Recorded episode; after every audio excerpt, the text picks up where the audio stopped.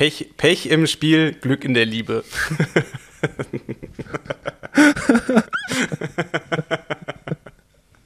Komm, lass mal, lass mal hier seriös anfangen. Ähm, machst du ein Intro? Äh, wollen wir direkt mit dem Intro starten? Ja, komm. Komm, hau eins raus. So, ich fange jetzt eigentlich an. Willkommen zurück im Buddy Talk. Heute ist Juli, der 18. Wir kommen aus einem Weltmeisterwochenende, denn am Sonntag ist die Staffel der DTU Weltmeister geworden. Ähm, herzlichen Glückwunsch von unserer Seite an, jetzt muss ich mal aufpassen, Annika Koch, Laura Lindemann, Simon Henseleit und Tim Hellwig für ein wirklich geiles TV-Erlebnis über eine Stunde 20. Ähm, ich glaube, das hat mein Wochenende auf jeden Fall sehr versüßt. Ähm, es gab natürlich zwei, drei andere Rennen und wir haben im Anschluss noch ein riesengroßes Highlight. Wir haben uns Schnee gewünscht und deswegen Lino Strasser eingeladen. Slalom-Experte, Olympiamedaillengewinner, Weltcup-Gewinner und wie er das alles so angeht, ähm, auch wie man im Kopf es schafft, sich um diese Slalomstangen zu schlängeln. Das kommt dann im zweiten Teil, aber erstmal fangen wir an mit unserem Triathlon-Blog und vorab hat Simon natürlich wieder was mitgebracht, weil wir haben einen Präsenter und Simon, schieß mal los, wie heißt denn der dieses Mal? Der Präsenter macht, mir, macht mich hier in Livigno in der Höhe tagtäglich pappsatt. Man muss ja hier in der Höhe bekanntlich äh, das ein oder andere Gramm mehr essen und die Coro Drogerie sorgt dafür, dass es hier jeden Tag genug zum Frühstück gibt. Äh, ich habe Kilosäcke, Haferflocken, Nüsse. Äh, ich habe auch kistenweise Riegel Mangos, dabei. Mangos. Ich habe Mangos hab ich ein gesehen. Kilo getrocknete Mangos dabei. Ähm, das ist so mein All-Day, Everyday-Snack. Den gibt es immer, immer zwischendrin. Ähm, oder wenn ich Flo am Rad begleite mit dem Auto, dann äh, gibt es immer zwei, drei Riegel. Und ja, auf jeden Fall lange Rede, kurzer Sinn. Die Coro Drogerie hat alles im Sortiment, was man als sporttreibender Mensch irgendwie braucht. Und das alles in Großpackungen, das heißt, es gibt auch weniger Verpackungsmüll und man wird immer satt genug. Also für so ein Trainingslager oder so ist die Coro Drogerie euer Ansprechpartner Nummer 1. Und damit es auch ein bisschen was zu sparen gibt bei der Coro Drogerie, gibt es mit dem Code BuddyTalk 5% auf deine nächste, was sagen wir, Trainingslager auf deine nächste Trainingslagerbestellung. Und damit, Nils, ich muss dich jetzt nochmal ausdrücklichst in aller Deutlichkeit fragen. Hast du deinen Ton gepegelt? Hast du eine Speicherkarte in dem Aufnahmegerät? Und vor allem, ist dein Ton auf deinen AirPods? Ja. Weil ich muss, äh. ich, ich frage ich frag Papa Nils ja wirklich Woche für Woche, ob er alles technisch richtig gemacht hat. Und es hat scheinbar nicht gereicht. Äh, deswegen, ich entschuldige mich für ein kleines bisschen, falls der Ton nicht so ganz perfekt sein wird dieses Mal. Ähm, ich wasche meine Hände in Unschuld. Ja, es geht ja auch eher um den zweiten Teil. Ich habe irgendwann mitten im Interview mit Linus erkannt, dass mein Ton nicht über die AirPods kommt, sondern über, den, äh, über den Lautsprecher. Dementsprechend wurde der mit aufgenommen. Ähm, und ich wollte auch nicht mitten im Interview da noch rumfummeln, weil die Gefahr, dass dann gar nichts mehr übrig bleibt, die war dann einfach zu groß. Dementsprechend hoffe ich, dass Simon noch das Beste da rausgeholt hat. Ähm, ja, und ich entschuldige mich äh, natürlich in. Ja, ich, hab, ich, hab, ich muss sagen, ich habe noch nicht reingehört. Ähm, ich schneide das heute jetzt dann alles gleich noch. Ähm, aber falls es nicht so gut wird, Nils ist schuld. und jetzt machen wir aber ganz kurz einen kurzen Rundumschlag äh, durch die Triathlon-Welt am Wochenende und konzentrieren uns eigentlich fast ausschließlich auf das Triathlon-Wochenende in Hamburg. Die WTCS gastiert in Deutschland und die Sprint-WM der Männer hat gewonnen Hayden Wild vor Alex Yee und Vasco Vilassa. Bester Deutscher war Tim Hellwig auf Platz 8. Die Sprint-WM der Damen hat gewonnen Cassandra Bourgron vor Beth Potter und auf Platz 3, sehr erfreulich, Laura Lindemann. Herzlichen Glückwunsch an dieser Stelle. Und wie Nils im Intro schon groß angekündigt hat, am Sonntag gab es auch noch den Mixed Relay Wettbewerb, also die Mixed Relay Weltmeisterschaft. Und die haben wir ins eigene Land geholt mit Tim Hellwig, Annika Koch, Simon Henseleit und Laura Lindemann. vor Neuseeland und der Schweiz. Ein weiteres äh, schönes Ergebnis aus deutscher Sicht ist, dass Caroline Lehrrieder den Trumer Triathlon gewonnen hat. Das war es auch schon an Dingen, die ich äh, für erzählenswert halte, Nils. Ja, ich glaube, du hast vergessen, dass Simon Henseleit noch einen kleinen O-Ton übrig hat, um quasi aus erster Hand zu erfahren, wie es ihm ergangen ist, wie happy er ist. Ich habe gestern nur, da hat er mir noch ein Bild geschickt, da war er noch, äh, da war er noch am Glas zugange. Dementsprechend haben die Jungs auch hoffentlich gut gefeiert. Und was er zum Rennen zu sagen hat, würde ich sagen, schalten wir mal kurz rein.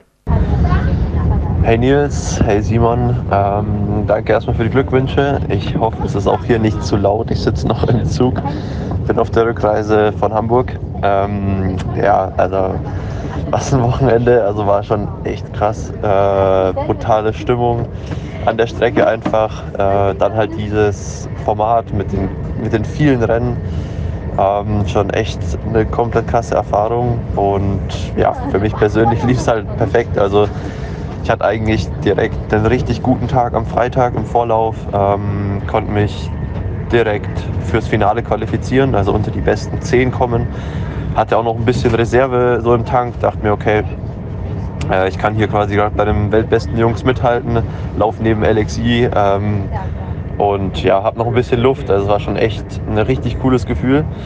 Ähm, und ja, dann war ich quasi direkt fürs Samstag, fürs Finale qualifiziert. Ähm, habe da dann, da war das Format das Eliminator-Format, das heißt äh, 30 Athleten starten über drei Supersprints mit jeweils einer Stunde Pause dazwischen und es scheiden immer 10 Athleten aus.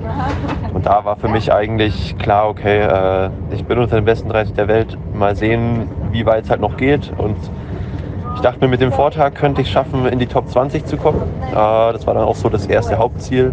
Und genau, das lief dann echt auch wieder gut. Ich konnte das Rennen so von vorne ein bisschen mitbestimmen, habe mich immer vorne aufgehalten. Äh, ja, weil das halt, sind halt so krasse Positionskämpfe, ähm, das kann man sich echt gar nicht vorstellen. Aber ich habe es ganz gut geschafft, mich da durchzusetzen und bin dann eine Runde weitergekommen. Äh, und in der zweiten Runde habe ich dann schon echt auch langsam die, ja, die Müdigkeit gemerkt. Ähm, habe es aber trotzdem noch geschafft, mich irgendwie gut zu pushen und bin dann aber beim Laufen, habe ich einfach nicht mehr dieses, diesen extra Push gehabt, um dann um die Top 10 mitzufighten. Äh, und bin dann am Ende 14. geworden, also war der vierte, der nicht weitergekommen ist. Drei Sekunden hinter Platz 10, also das ist halt ultra knapp. Aber ja, man, man sprintet ja trotzdem schon, also wäre jetzt auch nicht mehr gegangen. Und damit war ich schon echt happy. Und Sonntag, die Mixed Relay war halt dann das Highlight. Äh, ja, wir wussten, wir haben ein mega gutes Team am Start. Äh, wahrscheinlich in der Konstanz auch das Beste so. Also wir waren, hatten zwei Jungs in den Top 15 eben, also mich und äh, Tim Hellwig auf Platz 8. Ähm, und bei den Mädels Laura auf 3, Annika auf 4. Auch mega stark. Und wir wussten eigentlich, wenn wir alle unsere Leistung abrufen wie vom Vortag, dann können wir auf jeden Fall um die Medaille mitkämpfen, wenn sogar nicht um Gold. Und ja, ich glaube, jeder hat dann seinen Job richtig gut gemacht. Wir waren die ganze Zeit vorne, haben uns immer gut gezeigt, aus allem rausgehalten, keine Fehler gemacht und ja, am Ende einfach ja, gewonnen und sind Weltmeister geworden. Also echt crazy und ähm, ja, das muss ich jetzt auch irgendwie erstmal sacken, äh, muss ich erstmal sacken lassen, so richtig realisieren tue ich es wahrscheinlich erst in der nächsten Woche. Ähm, war jetzt schon auch ganz schön viel. Aber mal sehen, was da noch so kommt. Äh, danke euch und äh, viel Spaß noch beim Podcast. Nils, wie war dein Wochenende? Äh, auch gut. Ich, ich bin am Samstag, obwohl das war eigentlich gar nicht so eine richtig geile Idee, weil ähm, meine Tochter hatte Hockeyturnier in Gernsbach wer kennt es nicht, Tour de France Ort von 1995 oder sowas. Äh, habe ich gedacht, das nutze ich doch aus, von da direkt nach Hause zu fahren. Das waren so 120 Kilometer, weil äh, da in der Ortenau, ich glaube, es müsste die Ortenau sein, ist es dann doch sehr schön zu fahren, hoch und runter. Problem war nur, die Ortenau war nach 20 Kilometer zu Ende und danach war es halt 100 Kilometer nicht so geil. Ähm, und es hatte natürlich 40 Grad und äh, ich war alleine unterwegs und Wind kam auch von vorne. Also ich bin quasi einfach nur von Norden runter in den Süden nach Freiburg gefahren und alles im Allen, ähm, ja, mir hätten auch drei Stunden gereicht und nicht vier Stunden und. Ähm, dementsprechend angeschossen saß ich danach auch vorm Fernseher und habe auch ähm, ja, dann Triathlon geguckt. ja, das war eigentlich so mein Samstag. Sonntag war ich nochmal Radfahren. Ähm, ja, das war zumindest mal, mein, mein mal so. sportliches Wochenende. Es war jetzt nicht, ist jetzt nicht so viel passiert. Äh, Ich muss nächste Woche nur eine Klausur schreiben. Da habe ich mir natürlich meine Aufschrieb nochmal angeguckt. Also im Großen und Ganzen passiert gerade nicht so viel bei mir. Aber sag mal, wie ist dein Alltag eigentlich aktuell? Bist du, also siehst du dich noch, bist du noch Profi? Bist du Halbprofi? Wie definierst du deinen Alltag gerade und wie definierst du deine sportliche Rolle gerade? Weil so ganz verstehe ich ja, selber nicht. also, äh, ja, also ich habe ein großes Problem, beziehungsweise das Problem hatte ich ja auch schon vor Rot, ähm, dass ich halt dieses Ödem im Oberschenkel, dass das natürlich durch den Marathon nicht unbedingt besser Ja, stimmt, geworden da haben ist. wir gar nicht mehr drüber geredet. Wie geht's dem eigentlich? Ja, so. Also was ich auf jeden Fall so bis zum Wochenende nach Rot gelernt habe, äh, Training hilft nicht nur der Performance, sondern hilft auch der Regeneration. Also ich habe ja im Rennen eigentlich schon den Muskelkater meines Lebens gehabt. Oh, und das hat halt angehalten bis irgendwie Freitag und ich konnte mich wirklich schwer bewegen. Das hat da irgendwie noch mehr wehgetan, aber als es so langsam nachgelassen hat, habe ich eigentlich auch gemerkt, so okay, es ist jetzt nicht unbedingt schlimmer geworden, mein Ödem, aber es ist halt immer noch da und es nervt halt immer noch beim Laufen. Und deswegen habe ich dann den ersten Laufversuch nach zwei Wochen gemacht und der war halt wie zu erwarten war. Ähm, ich glaube, ich bin knapp irgendwie acht, neun Kilometer gelaufen. Ähm, ja, und es war jetzt, es ist jetzt nicht schlechter geworden, aber es ist natürlich nicht besser geworden und es ist so, so ein Zustand, der einfach so ein bisschen nervt, weil ich genau weiß, ich müsste eigentlich äh, komplett Fuß vom Gas nehmen, aber ähm, ich würde ja schon ganz gerne noch ein, zwei Rennen machen. Von daher bin ich seitdem nicht nochmal gelaufen. Also in den drei Wochen gab es nur diesen einen Laufversuch. Ähm, Radfahren habe ich relativ viel gemacht. Also ich glaube, jetzt letzte Woche bin ich irgendwie 16 Stunden Rad gefahren. Das hat auch irgendwie Spaß gemacht und da kann ich mich auch gut für motivieren. Ähm, Walle würde ich dann jetzt irgendwie anfangen. Vielleicht fahre ich sogar nächste Woche. Also da ist ja Samstag hier die Tour, wo ich auch hinfahren werde. Und am Sonntag gibt es hier so ein bekanntes Bergzeitfahren. Das Haus heißt Schauenslandkönig. Elf Kilometer mit äh, irgendwie knapp 700 Höhenmetern. Ähm, die Besten machen das knapp unter einer halben Stunde. Ähm, ja, da werde ich dann jetzt wohl wahrscheinlich zum ersten Mal an der Startlinie stehen, mich da austesten, ähm, um dann einfach mal wieder so ein bisschen Intensitäten reinzubringen. Und irgendwie habe ich auch Lust, weil ich habe da ein, zwei Mal zugeguckt und das ist hier dann schon so, so ein Klassiker. Also wenn dich hier an dem Wochenende oder auch die nächsten Tage äh, rumbewegst, hat eigentlich jeder dieses Finisher-Radtrikot, was du da bekommst, bekommst, halt auch an.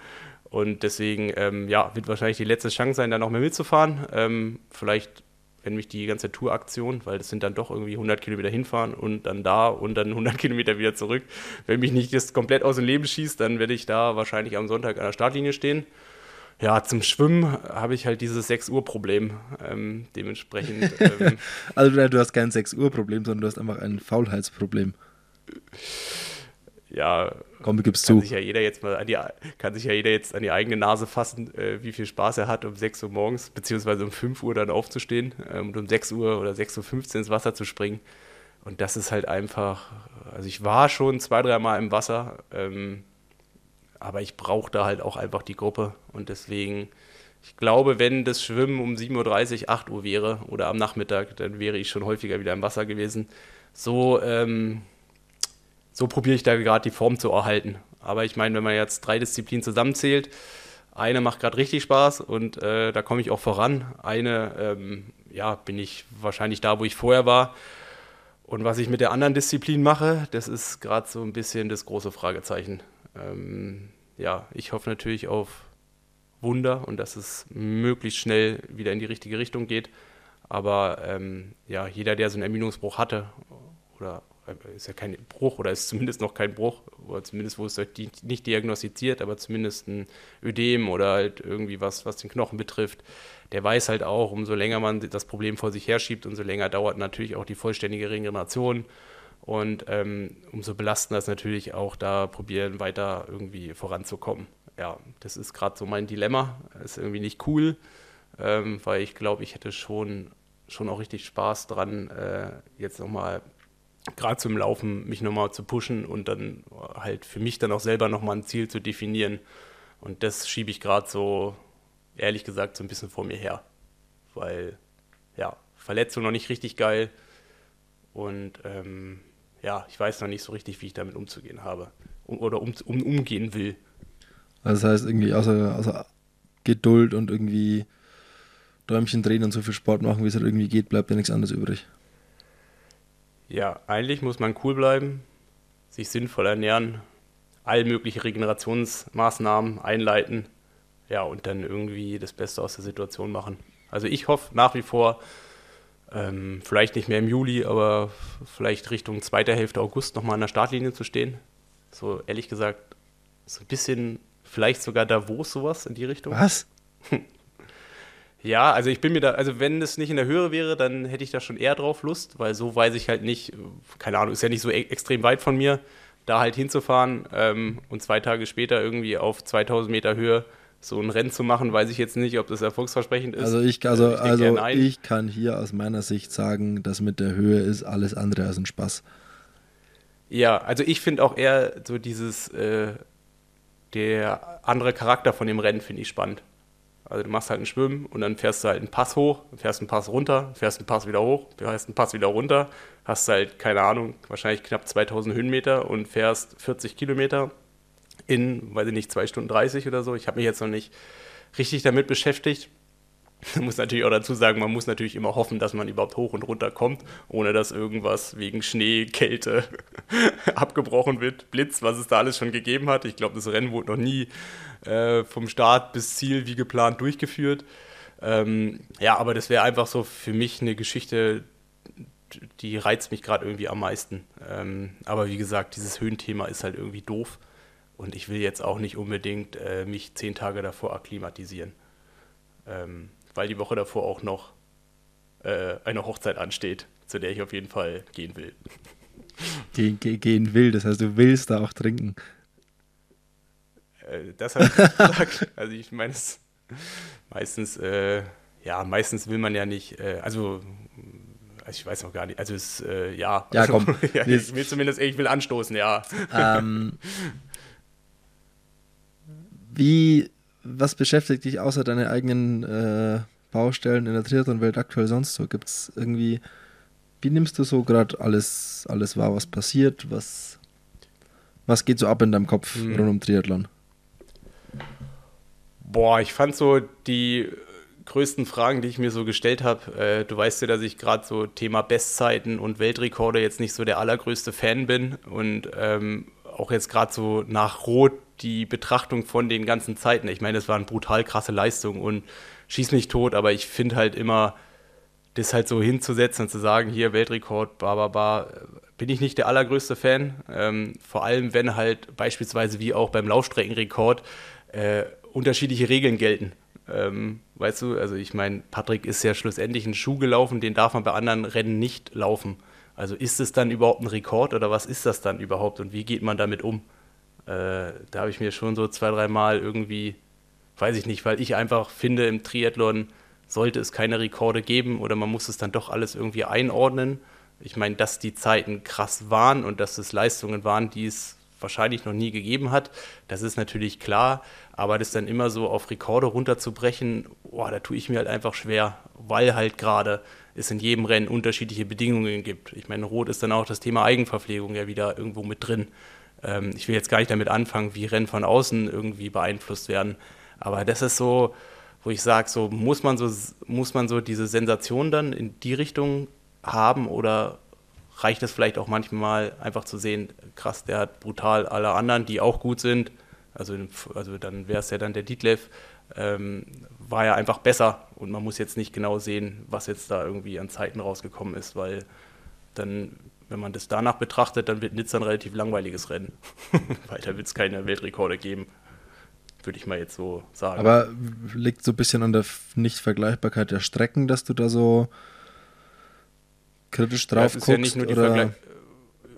ja, es sind auch die Gegebenheiten. Also wie gesagt, ähm, äh, die, die, unterschiedlichen Regelwerke. Also was ist jetzt, wenn 20 Meter äh, Windschatten fahren ist? Was ist jetzt, wie beispielsweise den Schuh, den Patrick gelaufen ist, den darfst du halt in einem Ironman nicht laufen. Also ich will das jetzt auch nicht so auf Patrick projizieren. Ich glaube, das wäre ihm gegenüber unfair. Aber es ist ja dann trotzdem so. Und ich meine, das ist halt einfach das Beispiel dazu. Ähm, ja, also der Schuh, der Patrick gelaufen ist, den darfst du halt bei Ironman nicht laufen. Und ist es dann noch ein Weltrekord, wo du alles mit einschließt? genauso wie halt das Thema Verpflegung in Rot darf halt an jeder Verpflegungsstelle, also losgelöst von der, von, von der Länge, von der Strecke, also es ist jetzt 500 Meter kürzer oder länger, spielt ja gar nicht damit rein, aber in Rot hast du halt die Möglichkeit, dass an jeder Verpflegung jemand steht, der dir was reichen kann, was du bei Ironman beispielsweise nicht darfst. Und also weißt du, du kannst das alles dann nicht miteinander vergleichen, weil es dann doch auch einen riesengroßen Impact auf dein Rennen haben kann. Würdest du sagen, diese Verpflegungsthematik sollte bei Ironman genauso sein? Hm, also wir haben halt den riesengroßen, also ja, ist schwierig zu sagen. Also grundsätzlich sollten halt alle Sportler, die in der Startlinie stehen, halt die gleichen Chancen haben. Und ähm, wenn ich halt irgendwie in Australien an einem Rennen teilnehme, ist es natürlich schwierig, fünf Leute zu haben, die die an der Verpflegungsstelle Getränke reichen können. Was, wohingegen ich in Rot die Möglichkeit habe, weil halt es logistisch relativ einfach ist, fünf Betreuer aus dem Freundeskreis dahinzustellen, die halt diese Aufgabe übernehmen. Sprich, ist es denn jetzt für jemanden, wie beispielsweise in Ben Kanut, wer jetzt immer noch mit dabei ist, der aus Übersee kommt, ist es dann fair? Also das finde ich ist so, finde ich halt schwierig. Ich meine, klar, in Rot kannst du dann auch mit dem Fahrrad viel machen oder an anderen Strecken kannst du mit dem Fahrrad viel machen. Aber es, denke ich, insgesamt ist es wahrscheinlich fairer, wenn jeder halt beispielsweise, wie es in Hawaii ist, es gibt halt diese sechs Tische, du kannst vorher was abgeben, jeder hat die gleichen Chancen, ist wahrscheinlich einfacher und fairer, wie wenn du von außen irgendwie externe Hilfe in Anspruch nehmen musst, die das dir quasi anreichen oder die dich da unterstützen. Was beschäftigt dich noch im Triathlon? Außer, außer Rekorde und Co. Ich finde, ich weiß nicht, hast du am Samstag Tour gesehen? Ja. Also wir sind nicht die Einzigen mit Motorradproblemen. Nein, definitiv nicht. Und weißt du, wer wir die Schuldigen waren? Wer? ja, die Fotografen. Richtig, richtig. Also ich fand, also ich meine, die wurden, glaube ich, 500 Schweizer Franken plus einen also, Tag also, Sperre also die bekommen. Der, die haben, also kurz zur Erklärung, es gab bei der Tour de France am Samstag, für alle, die es nicht gesehen haben, äh, einen, also in meinen Augen bei einer sehr, sehr, sehr rennentscheidenden Situation, die vielleicht auch nicht nur für den Tag entscheidend hätte sein können, sondern vielleicht auch für viel mehr hätte entscheidend sein können, ähm, wo Tadej Pogacar äh, eine Attacke gesetzt hat, ähm, die er, wie ich finde, richtig, richtig gut gesetzt hat. Und er konnte die Attacke nach 20, 30 Metern nicht weiterfahren, weil der Weg komplett vom Motorrad blockiert wurde und weil alles so eng war. Und da musste die Attacke zurückziehen und ähm, dann ging alles wieder wie normal weiter. Und der Motor, also die beiden Motorräder, die da waren, haben pro Person 500 Schweizer Franken Strafe bekommen, also Fahrer und Beifahrer jeweils. Und äh, wurden am nächsten Tag vom Rennen suspendiert. Ja, ja. hilft, ja, jetzt halt, hilft jetzt trotzdem nichts. Äh, hilft dem lieben Tadej Pogacar auch nichts. Ja, also ich finde halt, ich meine, da siehst du halt auch, ich meine, klar, es ist, die Probleme sind auf einer anderen Ebene. Da ging es ja dann auch darum, ich meine, da war halt eine verrückte Menschenmasse. Ja. Also, sprich, also ist halt auch schwer zu vergleichen, weil das sind halt, so, das sind halt ja. zig, zig, zehntausend Leute auf einem Berg und das alles ein, das ist, da ist überall solarer Berg. Ähm, und da wollte er halt, ne, da hat er halt eine Attacke gesetzt, dann waren halt vorne zwei Motorräder nebeneinander. Und ja, das war schon scheiße. Also ganz einfach. Ja. Und was ich, was ich da aber nicht verstehe, da, ist, da ist dahinter eine Kamera, da ist da vorne eine Kamera und der Heli oben drüber. Also.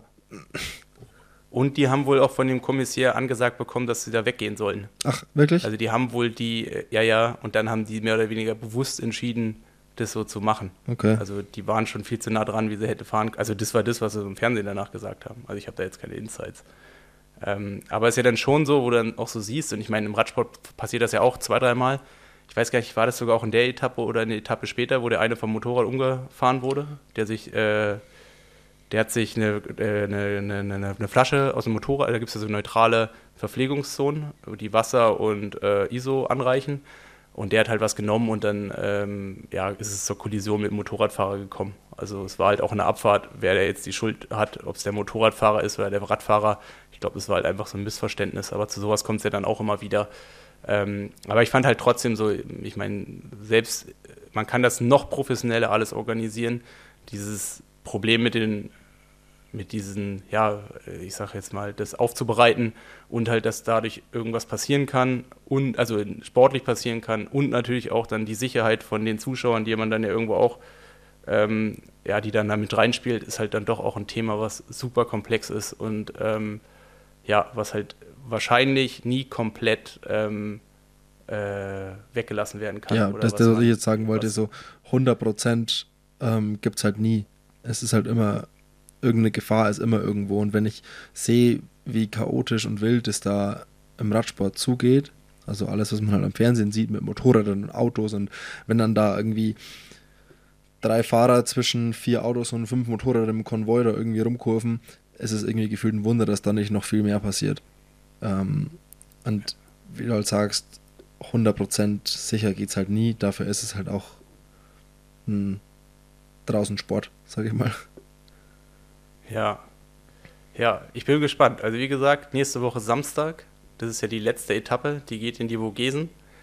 Und äh, ich werde mich da mit dem Trupp aus Freiburg mit dem Fahrrad hinbewegen. Äh, und dann kann ich vielleicht nächste Woche aus nächster Nähe davon berichten, wie krass das eigentlich Geil, ich bin Tatsächlich, bin tatsächlich neidisch. Habe noch nie irgendwie eine Tour-Etappe live gesehen. Hätte ich mal. Ja, also ich schon. Ich war mal Alp d'Huez. Du warst mal bei Alp d'Huez? Ja, als es Bergzeitfahren war, vor 20 Jahren, haben wir auch in so einer Nacht- und Nebelaktion mit einem Kumpel entschieden, okay, wir fahren mit seinem, der hatte so einen amerikanischen Van, wir fahren damit runter von Berlin. Wir haben in dem Van gepennt, ganz unten, wo das Schwimmbad ist, dem, vor dem Anstieg, äh, in, ich weiß gar nicht, wie das heißt, Bourges d'Oison oder sowas. Ähm, sind dann irgendwie, ich, ich, hatte mit Radfahren nichts zu tun. Wir haben uns für einen Kasten Bier bei den Vorcampern ein Fahrrad geliehen. Wir sind irgendwie einen Tag vorher mit der, also hochgefahren, haben halt oben auch einen anderen so Farbe abge, äh, abgekauft, wo wir dann unsere Namen noch so auf die Straße geschrieben haben. Und dann hatten wir die Zeit halt vollkommen, äh, vollkommen vergessen. Wir sind dann im Stockdunkeln, als der Verkehr für die Etappe wieder hochgefahren ist. Also die ganzen äh, Aufbauten, die dann, also weiß ich, so Ziel das bauen sie ja alles erst so von der alten Etappe ab ja, und fahren dann quasi in der Nacht irgendwo anders auf. Und die ganzen Busse sind uns entgegengekommen und wir sind diese Abfahrt mehr oder weniger im Dunkeln runtergefahren. und, ja, das war auf jeden Fall krass. Ähm, ich meine, es war ja auch, es war ja noch Armstrong, Ulle, äh, es war schon. Geil. Der Berg war schon voll. Bin ich richtig neidisch. Das war schon geil. Hammer. Ja. Aber seitdem habe ich es mir auch immer wieder vorgenommen und ich meine, hier in die Vogesen sind sehr häufig genug gekommen, aber ähm, es hat nie richtig funktioniert, weil halt in dem einen Jahr, wo dieses krasse Bergzeitfahren war, wo Pogacar dann den Roglic noch weggefahren ist, da war ja Ratingen Triathlon. Stimmt, tatsächlich, da war ich auch. An dem Tag. Das wurde ja da beim, beim Briefing noch irgendwie von allen geguckt. Und äh, genau, jetzt machen wir das nochmal. Das wird, äh, da freue ich mich auch wirklich drauf. Ja, geil, viel Spaß. Äh, Nils, ich glaube, langsam sollten wir mal zu unserem Gast kommen. Und ich muss noch dazu sagen, ist jemand, wie du weißt, auf den habe ich mich schon, äh, den hatten wir schon, hatte ich schon früh am Zettel. Und ich habe mich äh, wirklich sehr darauf gefreut, weil ich es immer auch einfach als Sportfan interessant finde, wie andere Sportarten funktionieren. Wie, wie tickt da der ganze Zirkus? Wie funktioniert das? Was geht da in den Leuten vor? Auf was kommt es da irgendwie an? Und deswegen ähm, ja, ich finde halt auch einfach, also ich meine, es geht ja um Nino Strasser. Und ich meine, ich bin jetzt nicht der absolute Alpin-Gucker, ähm, aber Slalom ist dann doch so eine Disziplin, die man gerne guckt. Und ich meine, er will nicht so richtig drauf eingehen, vielleicht nimmt man das vom Fernseher eigentlich komplett anders wahr, aber ihm guckt man einfach gerne zu, weil er halt wirklich der Typ ist, der krasse Sachen hinbekommt, aber genauso gut halt auch ausscheiden kann. Und da fiebert man dann doch ab und an dann so mit, weil er halt dann wirklich von Gewinn bis halt gar nichts alles dabei ist und das irgendwo auch die letzten Jahre und dazu halt irgendwie noch ein krasser Typ ist. Ja, absolut. Und ich glaube, in diesem Sinne schalten wir nach München zu Linus Strasser. Viel Spaß damit.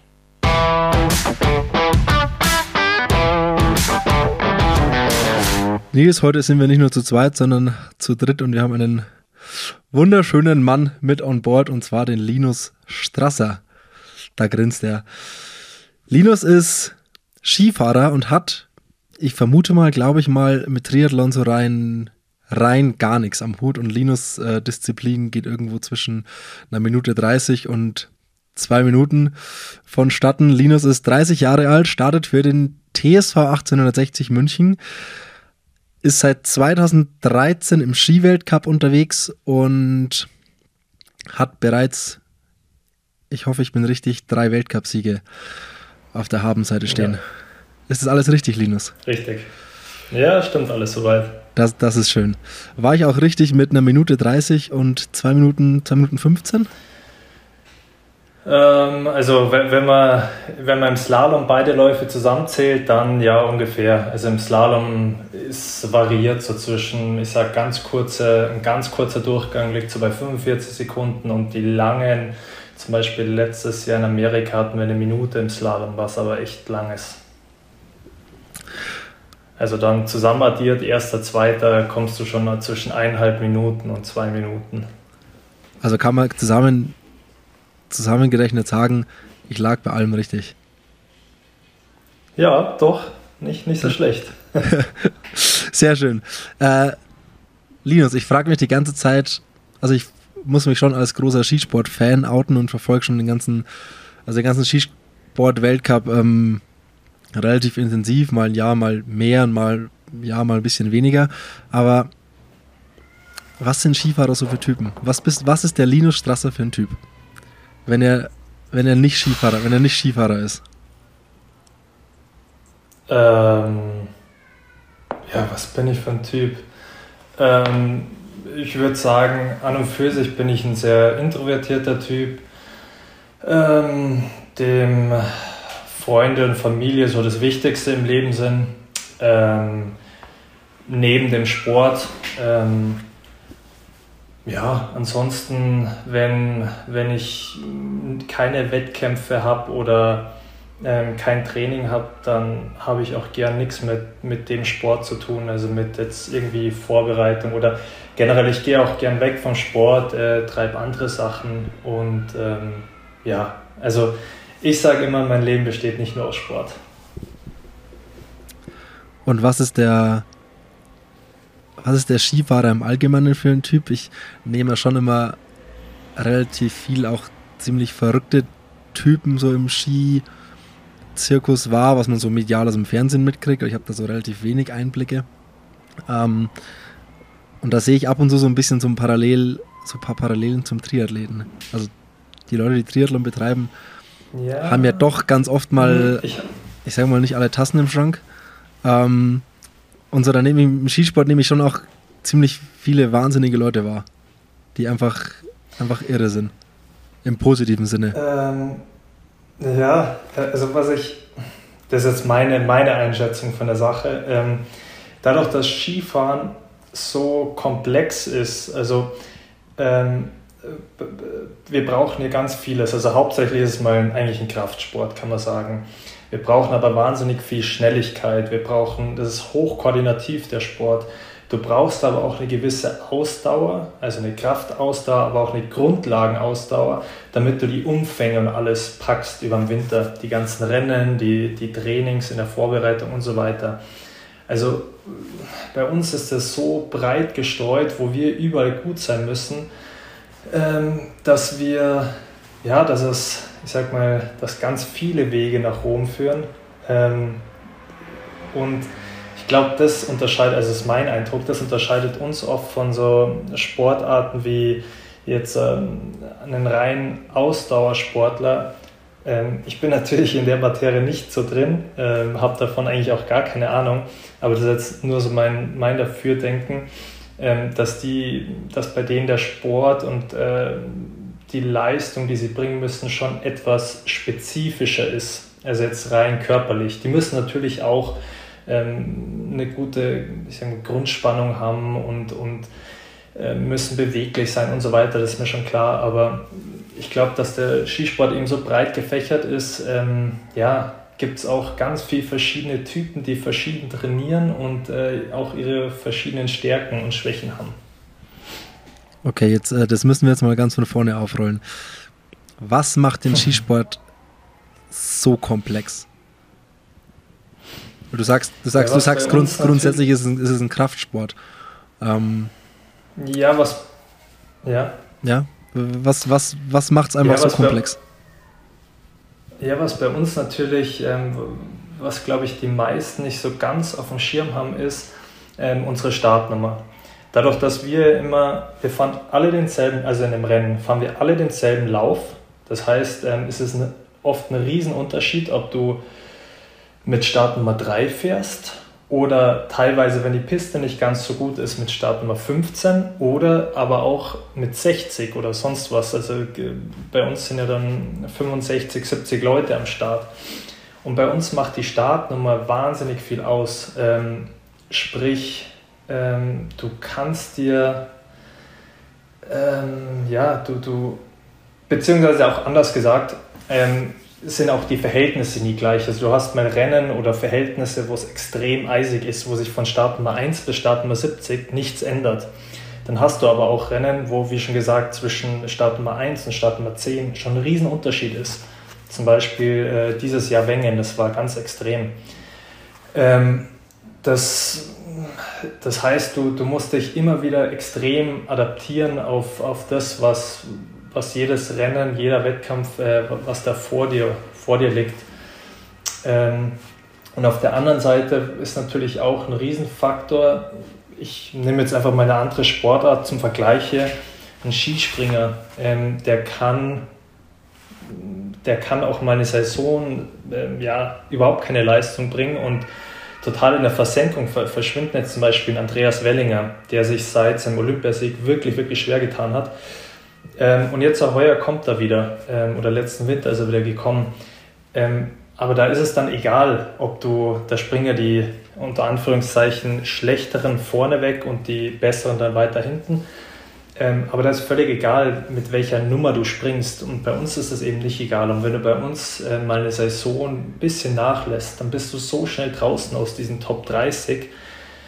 Ähm, beziehungsweise aus den Top 15 in die Top 30 und dann eben nach den Top 30. Und das ist dann oft so ein Unterschied, dass selbst wenn du die darauffolgende Saison dann wieder Leistung bringst, brauchst du meistens wieder eine komplette Saison erstmal, um dich da vorne wieder reinzufahren von der Nummer her, dass du überhaupt, ich sag mal, konkurrenzfähig bist. Und äh, das ist schon was, was in unserem Sport sehr extrem ist. Was ich auch behaupten würde, dass es in fast keiner anderen Sportart so ist. Aber wie geht man damit um, wenn man eigentlich von vornherein weiß, okay, ich bin 60. oder ich starte als 60.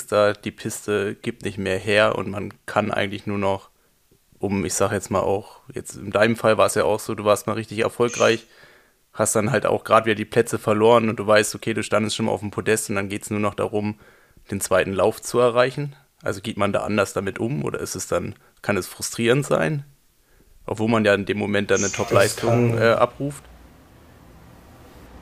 Ja, das kann natürlich extrem frustrierend sein. Das sind, äh, es, es, sind so viele, also ich sag mal, die ganzen Starter im, im Weltcup sind sehr, sehr gut.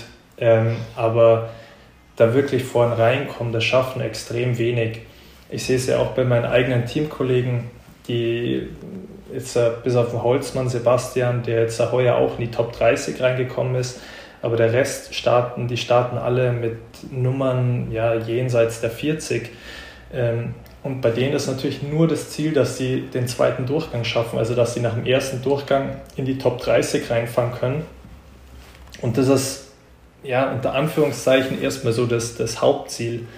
Ähm, also da da geht's, da fährst du gar nicht wirklich um den Sieg mit. Hat es natürlich alles schon gegeben, dass jemand dann, was weiß ich, mit 60 auf 30 gefahren ist nach dem ersten Durchgang. Dann wird er die Startreihenfolge umgedreht, sprich der 30. startet dann als erster im zweiten Durchgang.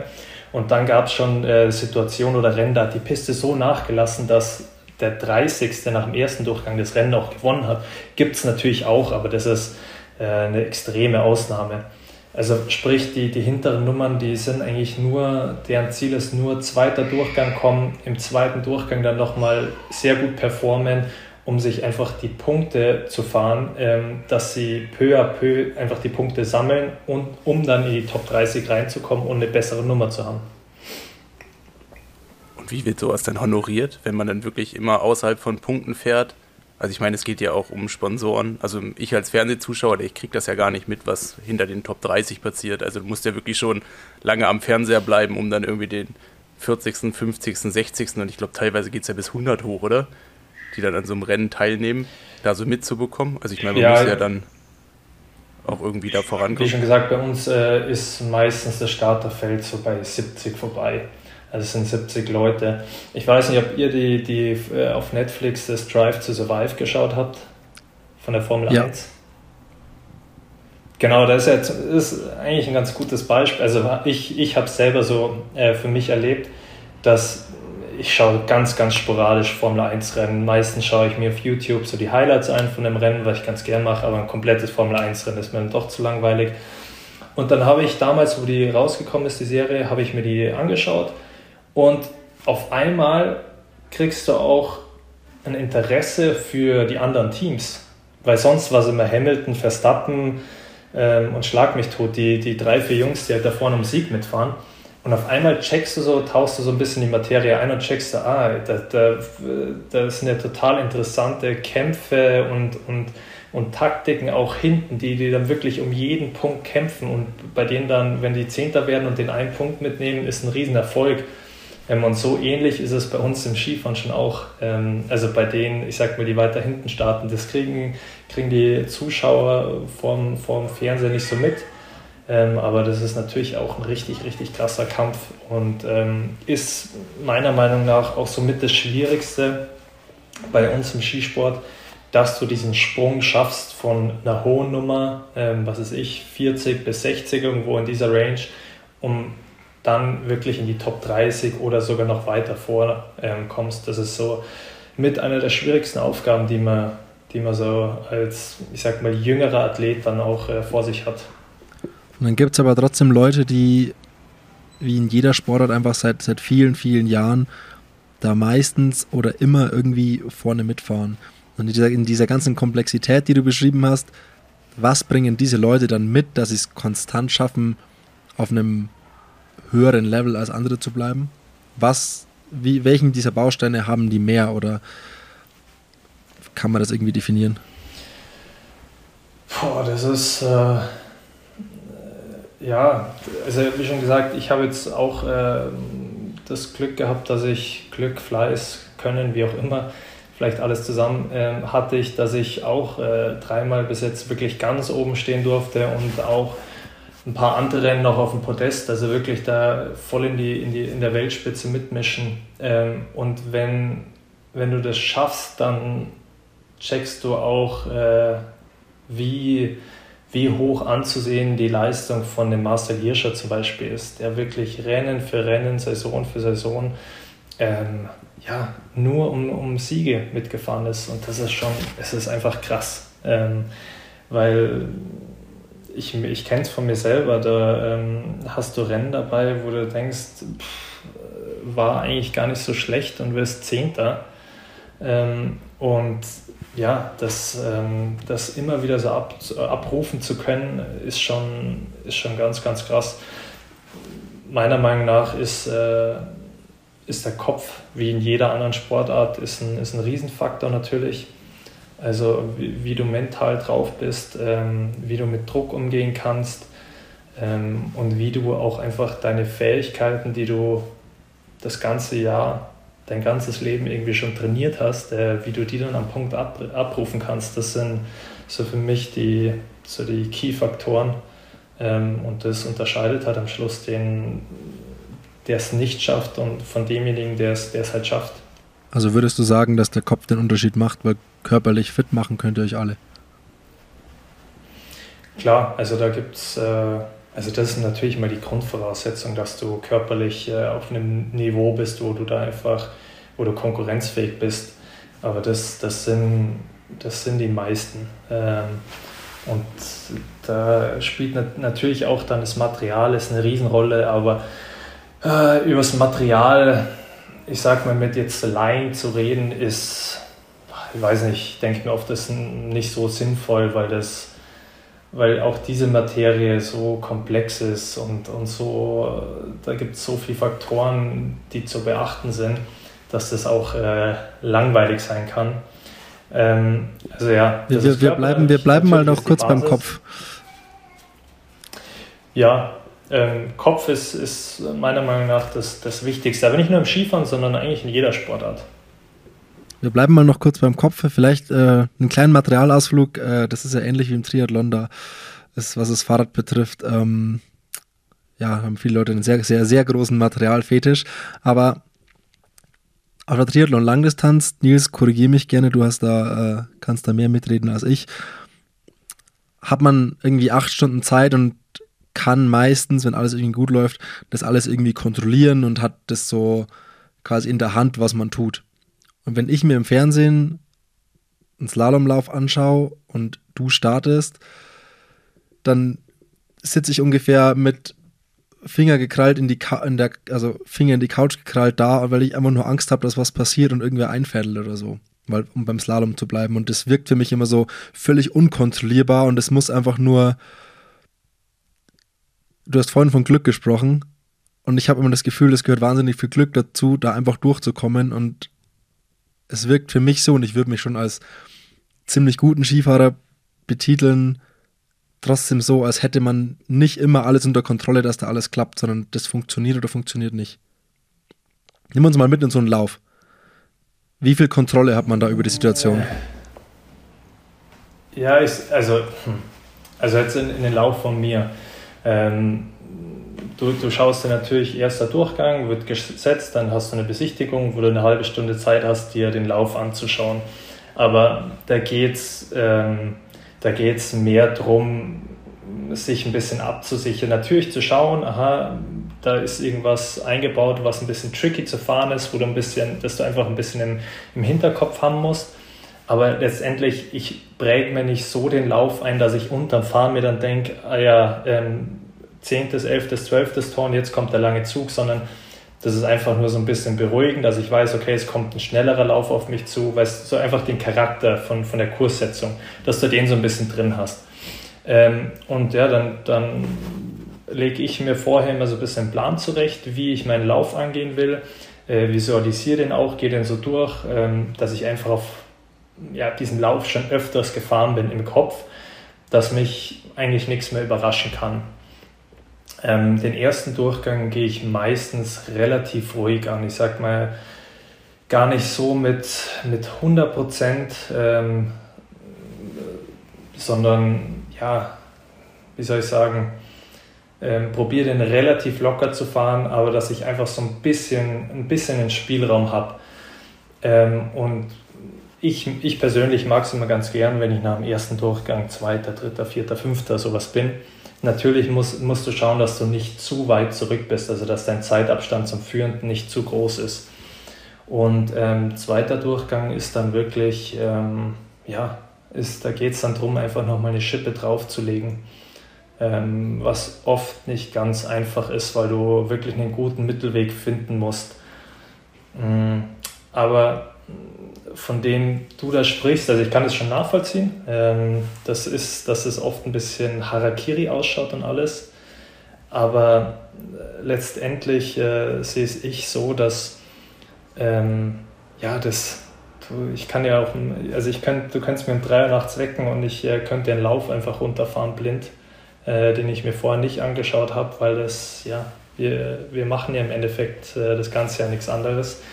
Und ähm, das sind einfach unsere intuitiven Fähigkeiten sind so geschult, dass das dieser, dieser Bewegungsablauf und alles, ähm, der ist einfach in einem drin. Und ähm, natürlich, umso mehr du ans Limit gehst, umso, ich sag mal, umso mehr wird es auch so ein bisschen spitz auf Knopf. Ähm, aber das muss es auch oft sein. Also das, das darf sich nicht alles zu locker anfühlen beim Fahren. Das muss auch hier und da mal ein bisschen kitzeln beim Fahren. Und ähm, danach, wenn du danach manchmal auch denkst, so, wie, wie hat das jetzt gerade eigentlich funktioniert, dann ist es oftmals nicht so schlecht. Ja, aber selbst wenn du sagst, äh, es ist alles so kontrolliert, es passieren ja trotzdem so Dinger, dass Leute äh, das erste Tor nicht treffen, was nach so 20 Metern kommt. Ist das dann einfach, dass man da irgendwie im Kopf äh, eine Blockade hat, dass man das in dem Sinne, was man verinnerlicht hat, in dem Moment nicht abrufen kann? Oder ist es einfach so zur falschen Zeit am falschen Ort? Mm, ich, also dieses, das Einfädeln ist natürlich im Slalom immer eine ganz bittere Sache, aber es ist schon, am Schluss muss man sagen, es ein Fahrfehler, weil es ein, ähm, äh, weil dein Timing einfach nicht stimmt. Äh, der Timing von, vom Bewegungsablauf, also wann ich auf die Kante gehe, wann ich meinen Schwung ansetze und ähm, wann ich dann wirklich Druck in den Ski reingebe, da, da passt einfach das Timing nicht ganz. Ähm, und von daher ist es, auch wenn es oft unglücklich ausschaut und oft geht es auch um, um Zentimeter oder Millimeter, ähm, aber es ist, es ist schon ähm, als Fahrfehler äh, zu sehen. Und ähm, wenn, ja, das ist oftmals, also ich selber kenne es von mir, Einfädeln passiert ganz oft, wenn du es zu sehr kontrollieren willst, das Ganze. Also deinen Schwung zu, zu sehr kontrollieren willst, zu sehr auf Linie fahren willst, anstatt dass du es einfach, ähm, wie soll ich sagen, den, den Schwung passieren lässt, sondern ja, wie schon gesagt, wenn du, wenn du zu sehr so sagst, genau hier will ich den Schwung fahren, anstatt den einfach auch laufen zu lassen, ein bisschen schauen, wo komme ich raus von der Linie und ähm, genau, dann passiert einem das eigentlich nicht. Hat man Angst vor den Momenten, jetzt ist, ist, ja, ist ja dann oft so, dass Leute haben einen extremen Lauf, dann läuft es dann vier, fünf Wochen extrem gut und das Ganze gibt es ja andersrum genauso. Das ist wirklich ähm, dann auch mal einige Wochen irgendwie so gar nicht läuft und immer wieder so, so Kleinigkeiten passieren wie eben Einfädeln und, und, und. Hat man dann Angst vor den Momenten, dass es ja wieder erst passieren könnte in dem Lauf? Und ist es so ein bisschen sowas wie eine Ungewissheit, die einen so ein bisschen zurückhält? Ähm, ja, gut, das darfst du, das ist somit der Worst Case, wenn du, und da würde ich jetzt auch wieder relativ allgemein sprechen, wenn du im Sport ähm, eine, eine Fehlervermeidung im Kopf hast, das funktioniert nicht. Da, da greifst du in das System ein ähm, und wenn du ins System eingreifst ähm, mit deinem Kopf, ähm, dann kann ich dir sagen, ist dein Kopf zu langsam. Also wenn, wenn, wenn ich wirklich das mit meinem Kopf den, meinen Lauf kontrollieren will und fahren will, das funktioniert nicht, sondern ich sehe es so, wie schon gesagt, du trainierst das ganze Jahr diese Abläufe. Und das ist im Training immer ganz einfach, weil im Training geht es um nichts. Und dann lässt du es intuitiv, lässt du es laufen, ähm, vertraust auf deine Fähigkeiten, vertraust auf das, dass du das richtige Timing hast und so weiter. Und dann funktioniert es. Ähm, und dann kommst du zu einem Rennen und ähm, beim Rennen geht es dann um was und dann will man selber gut sein und will seine Leistung bringen. Und wenn du dann aber anfängst, ähm, und das ist das Schwierigste, ähm, in dieses System einzugreifen und es, es kontrollieren wollen, also deinen Lauf kontrollieren wollen, dein, dein Erfolg kontrollieren wollen. Ähm, das funktioniert dann nicht, weil im Training vorher machst du es auch nicht, da lässt du es auch instinktiv ablaufen und dann machst du auf einmal was, was du nie trainiert hast. Und wie schon gesagt, wie im, wie im Slalom ist dein Kopf viel zu langsam für die ganze Sache und ähm, dann und das, das ist einfach das Schwierigste, da ist, dass du, dass du die Coolheit hast und die, die, die Lockerheit besitzt unter Druck ähm, in einer Situation, unter Anführungszeichen, wo, du, wo, wo man sollte oder wo man müsste, wo man jetzt seine Leistung zeigen müsste und auf den Punkt bringen muss, ähm, dass du da dann trotzdem sagst, ja gut, ich, ich vertraue mir und äh, ich lasse das Ganze passieren. Ich habe dazu auch ein ganz cooles Zitat von dir gefunden. Äh, ist es das, was du da so meintest? Also ich glaube, ich glaube, es war eine Süddeutschen oder so. Manchmal muss man nicht 100% mhm. geben. Also dass es dann manchmal 99% mehr erreichen wie 100%. Weil man dann im Kopf es vielleicht dann einfach nicht so sehr will. Oder man es schon will, aber dann halt nicht über will, überwollen. Mhm.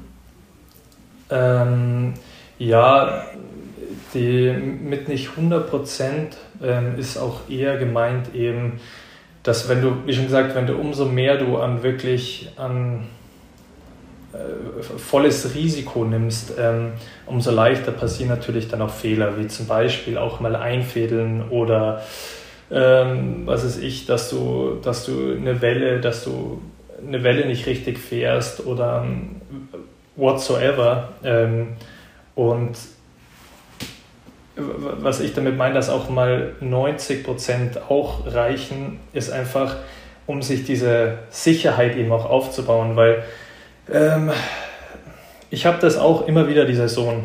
Ähm, wenn ich, also wenn ich jetzt meine letzte Saison zum Beispiel anschaue, hatte ich das erste Rennen in Val ähm, bin da so lala gefahren, bin glaube ich 14. oder sonst was geworden. Dann kam Madonna, bin ich Dritter geworden. Dann kam Garmisch, ähm, wo ich als, da war ich Zweiter nach dem ersten Durchgang und äh, wollte dieses Rennen unbedingt gewinnen und bin auch dementsprechend gefahren und hatte auch bis dahin zwischen Bestzeit. Also der zweite Platz wäre auf jeden Fall, äh, hätte auf jeden Fall rausgeschaut, vielleicht sogar auch ein Sieg. Ähm, bin aber ausgeschieden. Ähm, und dann ist das nächste Rennen in Adelboden gewesen. Und dann musst du schon so ein bisschen, ich sag mal, äh, musst du schon so ein bisschen taktisch klug das Ganze auch äh, angehen. Weil, und das, das ist zum Beispiel schon was, was immer so ein bisschen in meinem Hinterkopf ist, dass du nicht wieder voll Harakiri fährst und wieder voll auf, also so, so gehe ich das Ganze an. Ich, ich, ich brauche dann auch ein Rennen wieder, um mir einfach ein Ergebnis wieder zu holen, auf dem ich dann wieder weiter aufbauen kann. Weil im Slalom geht es so schnell, dann, dann scheidest du nochmal aus und dann hast du zwei Rennen einfach, einfach eigentlich in den Sand gesetzt, bist aber eigentlich gut drauf und dann fangen schon so ein bisschen die Zweifel an. Und ähm, von daher muss man auch immer mal wieder, wenn man ein Rennen in Sand gesetzt hat, immer mal wieder eins hernehmen, um sich einfach so ein bisschen die Sicherheit zu geben und auch die Ergebnisse einzufahren. Ähm, ich glaube, das, das beste Beispiel heuer war da zum Beispiel der Johannes Strolz, der in, äh, in China bei der Olympiade Olympiasieger geworden ist, in Adelboden damals dann auch das Rennen gewonnen hat und wirklich eine, eine Wahnsinnssaison gehabt hat. Und letzte Saison, also die darauffolgende Saison, ähm, ist dann auf einmal gar nichts mehr gegangen. Eigentlich, du hast mal gehört, seine Vorbereitung, der ist so gut drauf und bei dem funktioniert alles perfekt und so weiter. Und dann scheidet er die das erste Rennen aus, das zweite Rennen in, in, äh, in Madonna eben, der Nachtslalom rutscht in eine Stange, die er, sich, die er vorher selber abgebrochen hat, rutscht parallel zu ihm, während er fährt und kreuzt dann seine Linie und er rutscht auf der Stange aus. Saublöd gelaufen und von da weg ging einfach nichts mehr. Dann ist er nur mehr ausgeschieden, weil einfach die Unsicherheit dann kommt und dann fängt so ein bisschen äh, der kleine Mann in deinem Kopf an und sagt dann, oh, was ist, wenn ich dieses Rennen wieder ausscheide? Und ähm, das hemmt natürlich wahnsinnig und das ist was, was du im Slalom überhaupt nicht brauchen kannst. War das der, der auch kurz vor Olympia, wo nicht sicher stand, ob der überhaupt zu Olympia fahren kann? Das war ein Österreicher, oder? Ähm, genau, ja, also es war dann, es war ziemlich sicher, dass er zu Olympia mitkommt, äh, aber es war, der war die, die Saison, bevor also bevor er Olympiasieger geworden ist, war nicht in der Mannschaft. Wurde rausgeschmissen, weil er die, die Jahre davor einfach ähm, ja, nicht die Leistung gebracht hat. Aber ist dann ja schon auch brutal, wenn man, man fliegt raus, Olympiasieger, nächstes Jahr dann irgendwie wieder so zwischen Genie und Wahnsinn. Äh, ja, der hatte wirklich eine Horrorsaison letztes Jahr und ja, es, es ist total hart, aber so ist das Slalomsport. Aber, und ich meine, was ich auch noch so, also wenn die jetzt in so ein Rennen, ich meine, gerade so im Januar sind ja, glaube ich, eure größten Rennen, also irgendwie Adelboden, Zagreb, äh, Garmisch wahrscheinlich auch so in der Range. Äh, Gibt es da so Unterschiede, was so, was so Zuschauer machen? Weil gerade so, ich glaube, Zagreb und Schladning sind ja so Rennen, wo auch brutal 20, 30.000 Leute da an der Strecke stehen und äh, irgendwie schon am ganzen Hang dabei sind. Also merkt man das? Also ist man da in so einem Tunnel drin, dass man die Geräuschkulisse so wahrnimmt oder kann man das alles ausblenden und merkt es erst so im Zieleinlauf. Also ich war zweimal, nee, ich war einmal beim Night Race in Schladming und zweimal in Kitzbühel. Und also was in Schladming los ist, das ist ja völlig bekloppt. Also das ist ja absolut irre. Das, also das muss man ja mitbekommen, oder? Ist es da nochmal schwieriger zu performen als jetzt in dem Rennen, wo ähm, eher weniger ja, los ist? Äh, nee, würde ich gar nicht behaupten. Also ähm, ich mit das schwierigste Rennen zum Performen, jetzt rein von der Kulisse her, muss ich sagen, ist fast Kitzbühel. Weil du oben am Starthaus stehst und du hörst wirklich unten den Platzsprecher und die, und die Leute, einfach von der Akustik her. Ähm, Schlapeng ist natürlich ähm, auch ja, es ist ein total krasses Rennen.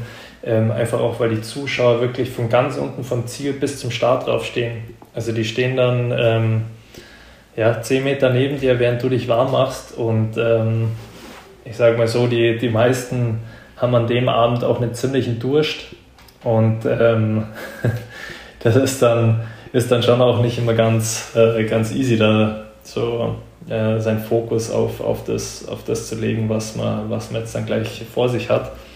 Ähm, aber nein, ich würde nicht sagen, dass es, dass, es das, dass es dadurch schwieriger wird. Ähm, es, äh, vor allem Schladming und Kitzbühel, das sind auch Rennen, äh, wo natürlich als Österreicher ist, glaube ich, nochmal eine andere, ist nochmal eine ganz andere Nummer, ähm, weil da wirklich auch wahnsinnig von, viel von, von, von einem erwartet wird. Aber jetzt als Deutscher, ähm, nee.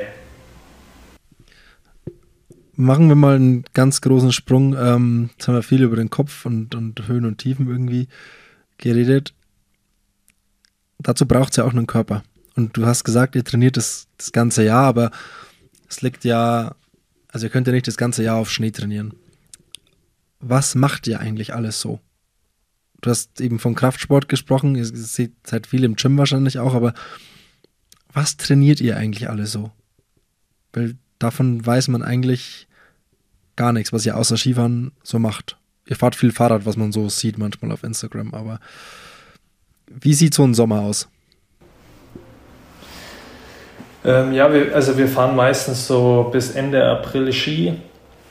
Ähm, dann haben wir so zwei, drei Wochen äh, wirklich mal auch frei, wo wir in Urlaub fahren können. Und äh, dann geht es eigentlich los mit, äh, dass wir ganz viel Grundlagenausdauer trainieren, also auf dem Fahrrad oder ähm, eben joggen gehen. Ähm, und dann so Mai, Juli ähm, geht es dann richtig los mit, mit Krafttraining. Und ähm, wir haben eigentlich fast jeden Tag zwei Einheiten, sprich äh, eine Krafteinheit, ähm, sei es Beine oder Rumpf, was bei uns einfach auch sehr, sehr wichtig ist, dass man einen extrem stabilen Rumpf hat. Ähm, ja, und dann kommen natürlich immer wieder Sachen dazu wie ähm, koordinative Sachen, also sei es Slackline oder ähm, irgendwie so Hand-Augen-Koordination, auch ganz wichtig bei uns. Ähm, und dass du einfach auch vom, vom Kopf her da fit bist und ähm, gewisse Sachen einfach handeln kannst. Ähm, genau, also schwierig runter, runterzubrechen jetzt auf, auf eine Sache, sondern es sind, ja, es ist sehr breit gestreut bei uns, unser, unser, unser Sommertraining. Ähm, und grundsätzlich würde ich aber auch sagen, dass äh, ein Skifahrer oder dass die Skifahrer sehr, sehr, sehr gute Sportler sind. Ja, also brutal. Also wenn man so Videos mal auf Instagram sieht, was ihr mit der Slackline macht, ich glaube, da ist jeder Triathlet nicht annähernd dabei. Der schafft irgendwas das erste Level davon. Also ist schon brutal. Also gerade so diese ganzen Koordinationssachen. Ich meine, äh, ich trainiere hier in Freiburg am Stützpunkt, da gibt es ja auch eine alpine Truppe. Mhm. Ich glaube auch vom DSV und wenn man dann ab und an mal sieht, was die machen, äh, das ist schon, das ist schon brutal. Ähm, von daher, für mich wäre das nichts. Aber ich finde eigentlich viel interessanter, ich meine, man als Ausdauersportler hat man ja so einen klassischen Trainingsaufbau, es wird viel getrackt, man hat eine Trainingsplattform, man kann halt seine einzelnen Bereiche, es geht viel so um äh, Schwellen zu verschieben, wie man Energie bereitstellen kann. Ähm, aber jetzt gerade in so einer Sportart, wo es dann doch auf Koordination, auf Kraft geht, wie plant man denn sowas?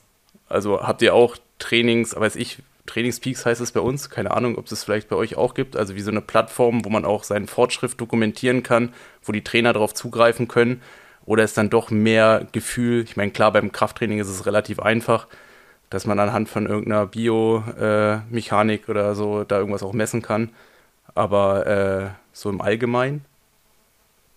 Also gut, wir haben natürlich ähm, dreimal im Jahr unser, unseren Stufentest den wirst du wahrscheinlich auch kennen, also auf, auf dem Fahrrad, ähm, wo wir einfach unsere Stufen abfahren.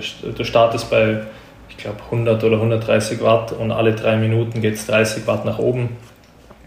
einfach um unsere, um unsere Herzfrequenz oder unsere, äh, ja, unsere Leistungsfenster, also indem wir dann trainieren, ähm, dass man die einfach immer wieder abgleicht, ähm, dass du auch in der richtigen Herzfrequenz beziehungsweise in, den, in der richtigen Watt, im richtigen Wattfenster trainierst. Ähm, und ansonsten beim, haben wir auch einmal im Jahr unseren Krafttest einfach, ähm, wo wir einfach schauen, wie war der Stand letztes Jahr um die Zeit und wie ist er dieses Jahr um die Zeit. Genau, aber im Endeffekt ist bei uns schon auch nicht ganz so einfach, weil, ähm, wie ich vorher gesagt habe, also unsere Saison endet Ende April und ähm, ich, ja, wir gehen jetzt dann wieder auf Schnee. Also wir haben im Endeffekt drei, vier Monate, in denen wir ganz, ganz intensiv trainieren können, ähm, uns vorbereiten können auf den Schnee. Einfach, dass wir körperlich topfit sind.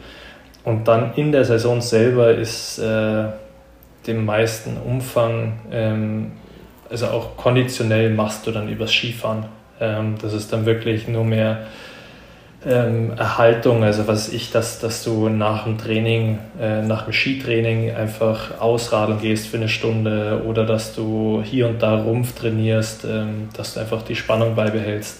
Aber wirklich jetzt, äh, dass du noch Fortschritte machst, das äh, ist einfach auch nicht mehr möglich, weil die Umfänge auf Schnee dann zu, zu groß werden.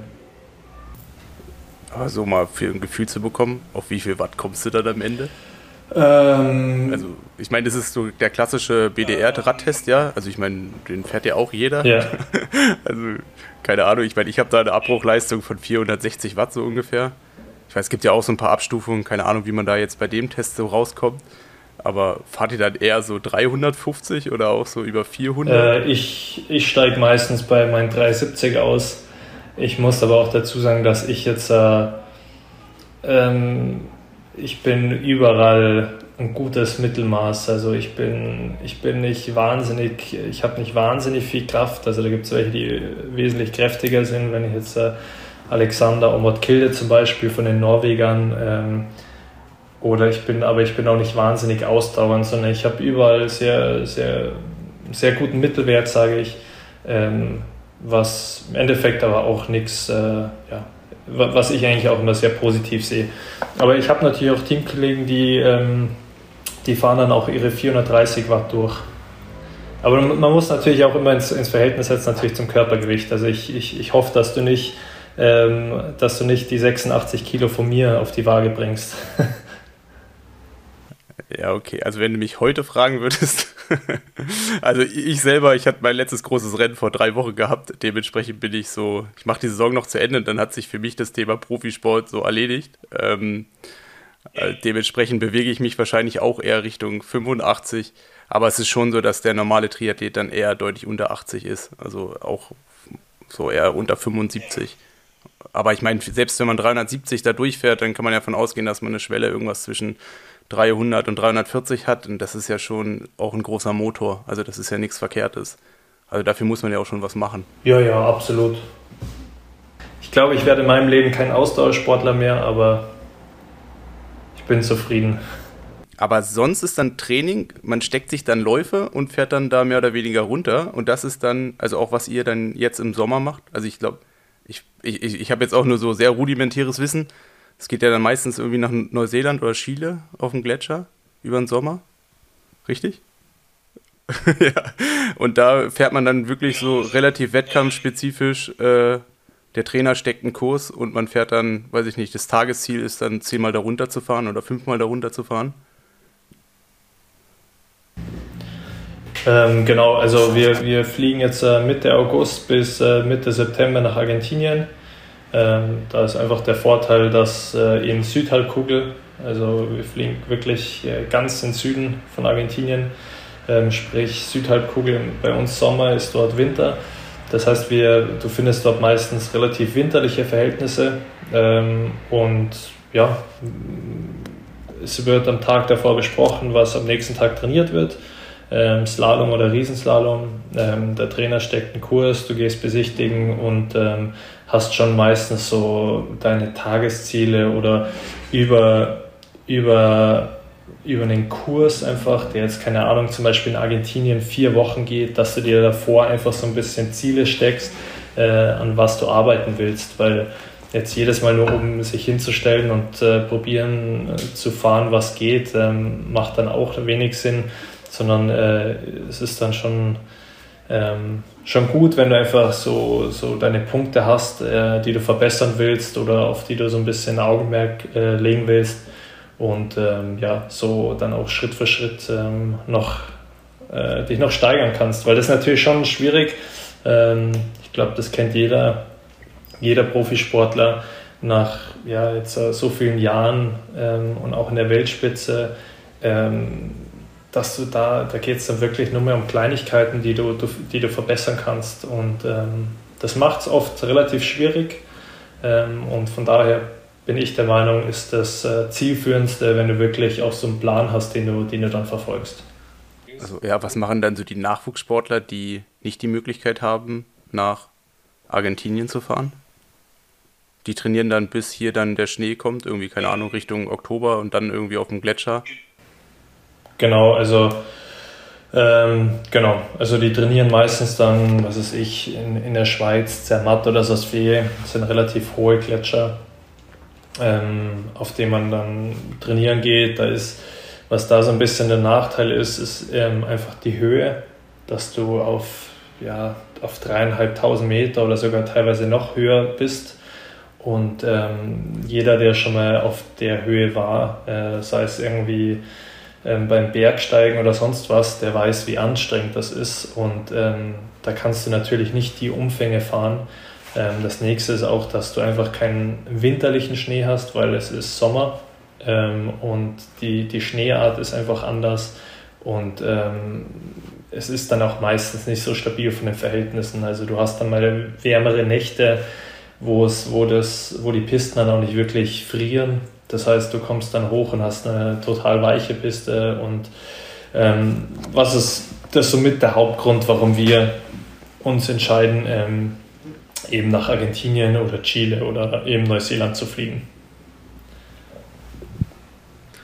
Aber wie sieht so ein, so ein Trainingsalltag, wenn ihr auf Schnee trainiert, aus? Ich sehe nur immer ähm, bei euch auf Instagram, dass ihr, ihr zu Uhrzeiten auf dem Berg seid, die mehr als unchristlich sind. Ja. Also ihr ähm, seid ja teilweise schon irgendwie um halb so 5.30 Uhr am Berg oder so. Ja, das sind so die, die negativen Seiten. also für mich zumindest am, am Skisport. Ähm, ja, wie du sagst, also äh, Wenn es auf den Gletscher geht, vor allem, dann heißt es wirklich früh aufstehen. Ähm, so wie in Zermatt steht man um ja, vier, kurz nach vier auf und ist dann so. Du brauchst relativ lang rauf, du, du brauchst drei Bahnen, bis du wirklich oben am kleinen Matterhorn jetzt zum Beispiel bist. Ähm, brauchst dann schon eine Stunde eben rauf und dann fängst du um sechs an und ähm, ja, musst halt schauen, dass du, dass du deine Fahrten dann unterkriegst, bis, es, bis die Sonne so, so draußen ist und die Temperaturen meistens so warm werden, dass die, dass die Piste dann einfach nicht mehr hält. Ähm, genau, also das, sprich, wenn du dann also auf dem Gletscher bist, fängst du extrem früh an, bist dafür aber auch relativ früh wieder fertig, also bis zum halb elf, elf wieder unten im Hotel. Dann geht es meistens zum Ausradeln, ähm, dann äh, Mittagessen dann ist meistens so zwei Stunden bisschen, bisschen Ausruhen angesagt ähm, und dann am Nachmittag nochmal ein, äh, ein Konditionstraining, das heißt eben koordinative Sachen oder Ausdauer oder wirklich Kraft, äh, die man dann nochmal mit einbaut. Ähm, danach geht es zum Physio, Duschen, Besprechung, Abendessen, Schlafen. Relativ simpel. Und wie sieht das ganze Leben in der Saison aus? Ich stelle mir das auch ziemlich wild vor, weil ihr tingelt ja, ja irgendwie mit, mit Sach und Pack und dem ganzen Tross. Ähm, oder vielleicht kannst du mal kurz darauf eingehen, wer da überhaupt alles so mit dabei ist. Also wenn ihr als DSV von Rennen zu Rennen reist, ähm, wie da so ein, so ein Team aussieht und wie, wie stelle ich mir das Leben von Anfang Dezember bis Ende Februar vor? Ähm, ja, also zu, zu meinem Team gehören äh, vier Trainer, ähm, dann ein Physiotherapeut, ähm, und vier Servicemänner. Ähm, sprich, das sind acht, neun, neun Betreuer. Ähm, für wie viel, für wie viel Athleten, Athletinnen? Genau, also äh, es sind nur Athleten, also in meinem Team. Wir sind sieben Athleten im Moment. Ähm, und genau, dann ähm, wir, keine Ahnung, jetzt zum Beispiel, wenn es Richtung, äh, sagen wir, nach Kitzbühel geht, ähm, dann reisen wir drei, vier Tage vorher nach Kitzbühel an oder in die Region und äh, schauen dann, wo wir gute Trainingsmöglichkeiten in der Region finden. Ähm, und das, äh, weil der Kalender ja eigentlich jedes Jahr fast gleich ist, vor allem die Klassiker, kennst du dann natürlich schon deine Orte und äh, wo man gut trainieren kann. Ähm, ja, und von daher läuft es eigentlich immer relativ, äh, relativ gleich ab, jede Saison. Und du hast von vier Trainern gesprochen. Ähm, was gibt es da so für Trainerposten? Oder trainieren die alle einfach nur Skifahren? Ähm, ja, es ist natürlich äh, schon, so ein, so ein Skitraining ist schon sehr aufwendig. Ähm, du, du schleppst schon mal 60 Stangen mit dir rum. Ähm, das heißt, das sind pro Bund sind es dann meistens 20 Stangen. Das heißt, du hast drei Bund Stangen. Ähm, da brauchst du schon mal drei Trainer. Jeder nimmt ein Bund und einer bohrt und die anderen stecken dahinter dann in die gebohrten Löcher die Stangen rein. Ähm, dann musst du dir Zeit aufstellen und dann muss auch natürlich, das wird aber meistens dann vom, von demjenigen, der, das, der uns die Piste zur Verfügung stellt, wird es sichergestellt, dass die, dass die einfach abgesperrt ist, dass da keine Touristen oder sonst was auf die Strecke draufkommen. Ähm, ja, und das ist schon ist aufwendig, ist äh, mit viel Arbeit verbunden. Und natürlich müssen die Trainer auch immer schauen, ähm, dass die Pistenverhältnisse einfach passen, weil im Weltcup werden die Pisten meistens mit Wasser behandelt. Also der, der, entweder die Piste wird aufgerissen, direkt mit dem Feuerwehrschlauch äh, wirklich äh, Wasser in die Piste gegeben und danach wieder zugefräst. Ähm, oder es gibt auch dieses Sprühbalkensystem, wo, der, wo so ein Balken mit, mit ganz vielen Düsen unten dran ähm, wird, an, wird ans Wasser angeschlossen und dann kommt damit richtig viel Druck, ähm, wird durch die Düsen durch äh, das Wasser in die Piste initiiert und äh, ja, und dann wird das, dann, dann friert das praktisch. Und es macht natürlich auch Sinn, diese Verhältnisse dann im Training zu trainieren. Und äh, so eine Piste zu, zu wassern ist natürlich auch mit äh, sehr viel Arbeit verbunden. Und äh, das sind so die Aufgaben von, von den Trainern. Also das heißt, es ist jetzt gar nicht so, dass alle vier Trainer einen eigenen Trainingsbereich verantworten. Das heißt jetzt, ich weiß ja nicht, was da jetzt alles genau gibt. Der eine ist Schwungtrainer, der andere dann wieder was anderes, sondern es ist allein schon wichtig, dass ihr so viele Leute habt, um überhaupt eure Trainingsbedingungen zu schaffen. Äh, erstens das, ja, aber auch ähm, jetzt so wie in meinem Team wir sind äh, vier Athleten, also insgesamt sind wir sieben Athleten und vier davon sind Slalom-Spezialisten, also die rein Slalom eigentlich fahren und drei davon fahren eigentlich rein Riesenslalom. Ähm, und dann gibt es schon mal so ein bisschen Unterteilung, dass zwei Trainer eher auf Riesenslalom spezialisiert sind und zwei eher auf den Slalom. Ähm, und dann, ja, ist es natürlich auch gut, wenn, wenn du so ein bisschen deinen Bezugstrainer hast und nicht äh, jede Woche mit einem anderen über ein, äh, irgendwie ein neues äh, Feld oder über neue technische technischen Sachen oder sonst was im Training redest, sondern dass du schon deinen Trainer hast ähm, oder deine, deine Bezugsperson, mit denen du einfach so ähm, dein, dein Jahr oder dein Training einfach ähm, gestaltest. Und da gibt es dann schon so ein bisschen Unterteilungen, einfach wer für wen zuständig ist. Kann man das überhaupt irgendwann noch aufrechterhalten ohne Verband? Also die Anzahl an Trainer überhaupt Trainingspisten zu bekommen? Weil ich meine, man muss ja auch erstmal wahrscheinlich dafür bezahlen oder irgendwie Kontakte haben, dass man überhaupt eine Piste bekommt, wo man frei fahren kann und auch, ich meine, Material ist ein Thema, Techniker, Wachs, etc. Also kann man das überhaupt machen, wenn man so, weiß ich, 16, 17 ist und aus dem Verband äh, rausfällt oder auch dann so, keine Ahnung, ich bin 25 oder 30 und ich will so, bei uns heißt es so wie so Age Grouping, also so Hobbysport, Rennen zu fahren. Also gibt es so eine Szene und was passiert, wenn man so aus dem Verband rausfällt? Hat man überhaupt nochmal die Chance, wieder zurückzukommen? Also ohne reiche Eltern, äh, die einen da irgendwie auch einkaufen?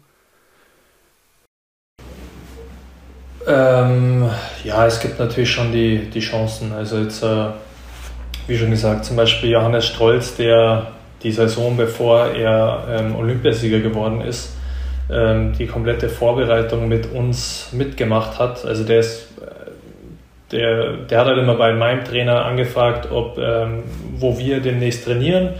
Ähm, dann hat er ihm gesagt, ja, wir sind äh, nächste Woche in Sölden, trainieren Slalom. Und dann hat er gefragt, ob er da mitfahren kann und äh, musste sich halt dann einfach die, die Liftkarte natürlich selber zahlen und die Unterkunft, ähm, was natürlich sehr kostspielig ist. Also ich meine, da kommst du in der Saison gleich mal auf äh, 50, 60.000 Euro. Ähm, da musst du dir halt selber die Ski herrichten, also selber Ski die Kante schleifen und ähm, wachsen und so weiter. Ähm, ja, ist natürlich mit sehr viel Aufwand verbunden und ist auch sehr kostspielig, aber es ist, es ist schon möglich. Und ähm, wenn du jetzt dann nicht, sag mal, nicht äh, das hauptberuflich machst oder äh, als Vollprofi unterwegs bist, dann, ja, dann kannst du die ganze Sache auch ein bisschen lockerer nehmen, glaube ich. Und ähm, dann gibt es schon die Skiclubs, die, ihr Training anbieten und äh, wo du halt, keine Ahnung, weiß jetzt selber nicht genau, deine Liftkarte selber zahlst oder wie auch immer. Oh, aber es sind dann doch eher das sind dann doch eher die Ausnahmen? Oder kann man schon sagen, dass selbst wenn man, weiß ich nicht, unterm Weltcup ist wahrscheinlich auch so Europacup-mäßig, wenn man da was kommt, also wenn man da was einfahren kann, was so Preisgelder angeht, dass man sich darüber auch wieder refinanzieren kann? Ähm, ja, das ist sehr schwierig. Ich sag mal, da ist der Skisport auch ganz extrem. Du kannst, äh, du kannst richtig gutes Geld damit verdienen, wenn du ganz vorn mitfährst.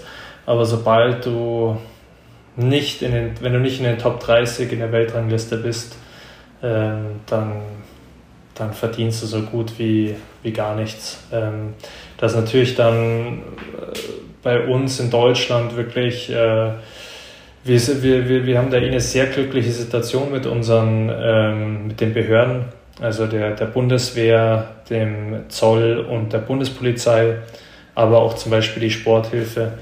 Ähm, die einen da schon extrem unterstützen und äh, ohne die auch ganz viele von meinen Teamkollegen zum Beispiel ähm, da wirklich schlechte Chancen hätten, ähm, dass sie überhaupt ähm, ja, ihren Sport ausüben können, weil, weil sie über den Sport einfach keine, äh, kein Geld generieren und ähm, von irgendwas muss dann auch leben und äh, da ist dann, ja, ist, haben wir wirklich eine, eine sehr coole Situation in Deutschland.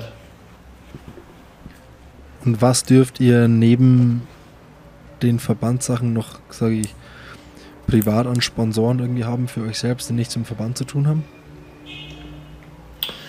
Ähm, du darfst eigentlich also vermarkten oder, oder Werbeflächen hast du eigentlich nur deinen Kopfsponsor. Ähm, ansonsten auf den Jacken und so weiter darfst du gar nichts haben. Und jetzt abseits davon, also du abseits hast du, wenn es nicht irgendwie unsere, unsere Bekleidung ist, hast du, kannst du so viele Sponsoren haben, wie du willst. Aber die kannst du natürlich schlecht präsentieren, also jetzt im Fernsehen, bei Interviews oder sonst was, kannst du die nicht präsentieren, weil du als Werbefläche wirklich nur den Kopf äh, frei zur Verfügung hast. Und wie ist es mit Thema Ski? Hat da jeder Ski, seinen eigenen Skisponsor oder könnt ihr das frei wählen? Oder wie ist das? Ähm, ich kann die Skimarken wählen, die bei uns im, im, im Verbandspool drin sind. Also jede, jede Skimarke muss einen Poolbeitritt zahlen, ähm, um eben in diesen, in diesen Pool des, äh, des Verbandes drin zu sein. Und jede, aber jede Skimarke, die in diesem Pool vertreten ist, kann ich wählen. Und dann machst du einfach individuell mit ihnen Verträge, also mit der Skifirma, ähm, über, was weiß ich, ein Jahr, zwei, drei, vier Jahre. Ähm, genau, und da bist du dann rein du da, dafür verantwortlich, ähm, was du für einen Vertrag hast, ähm, ob du was gezahlt bekommst, ähm, was natürlich wieder schwierig ist, wenn du jetzt nicht in den Top 30 bist und so weiter. Also das ähm, ja, ist dann jedem selber überlassen. Aber ist es im Triathlon ist es so, ähm, dass der Radsponsor bei den Topathleten einer der meistens einer der größten, größeren Sponsoren ist, weil das Rad halt sehr präsent ist. Das wird im Ski, mit dem Ski wahrscheinlich ähnlich sein, dass der Ski bei den großen Leuten mit der Hauptsponsor ist, oder? Genau, also ist schon so, dass äh, natürlich die Skimarke ähm, ist mit der größte Sponsor, Kopfsponsor und die, die Skimarke so zusammen sind die, die größten Einnahmequellen, ähm, die man auch fix hat. Da gibt es natürlich, die zahlen dann auch Prämien, ähm, aber neben dem sind dann natürlich die, die Preisgelder, ähm, an denen du verdienen kannst, ähm, die aber natürlich auch extrem abgestuft sind. Also ähm, ja, der der, der erste hat einen gewissen Betrag, ähm, der zweite hat schon nur noch die Hälfte und der dritte hat schon noch die Hälfte vom, vom zweiten. Also das geht dann schon auch rapide runter, aber du kannst über, über Preisgelder schon auch, ähm, ja, kannst, kann man schon auch gut verdienen, so ist nicht. Sind die Preisgelder auch von Rennen zu Rennen unterschiedlich? Gibt es so ein Kitzbühel-Rennen mehr, mehr blankes Preisgeld als jetzt irgendein anderes? Äh, Kitzbühel ist tatsächlich da eine Riesenausnahme. Es gibt, ähm, also es gibt einen Mindestbetrag, der bei jedem Rennen gezahlt werden muss äh, für den ersten Platz. Das sind, glaube ich, 50.000 Euro. Ähm, und Kitzbühel, Kitzbühel hat als einziger, ähm, die zahlen, glaube ich, für einen Sieg 100.000. Also in Kitzbühel gibt es richtig gutes Preisgeld. Ähm, und ähm, ja, wie schon gesagt, sonst ähm, gehen die meistens halt die, die meisten Veranstalter auf den Mindestbetrag ähm, und manche sind dann so plus, plus 10.000 nochmal, also die gehen dann hoch auf 55, 60.000. Aber da ist Kitzbühel schon eine Riesenausnahme äh, mit dem Preisgeld. Das sind ja trotzdem schon ganz ordentliche Summen. Also ich hätte jetzt mit weniger gerechnet, ehrlich gesagt. Oder Nils, wie siehst du das? Boah, ich finde, es ist, also ist immer total schwer, alles miteinander zu vergleichen. Also ich glaube, ähm, ich meine, wie viele Rennen wären es im Jahr? So knapp zehn wahrscheinlich. Weltcup, Slalomrennen? Wie viel wären so in Summe? Ja, es sind, es sind zwölf äh, Slaloms, genau. Und wenn man das jetzt mit dem Triathlon vergleicht, ich sag mal, im Triathlon findest du ja auch zehn bis zwölf Rennen, wo du ähnliches verdienen kannst. Ich glaube, ähm, der Winter ist halt, wie lange fahrt ihr? Vier Monate? Also das ist halt dann alles viel komprimierter und ja. dann kann man dann wahrscheinlich im Januar in ganz, fürs Jahr schon ganz gut ausgesorgt haben. Ähm, und das verschiebt sich dann im Triathlon einfach mehr.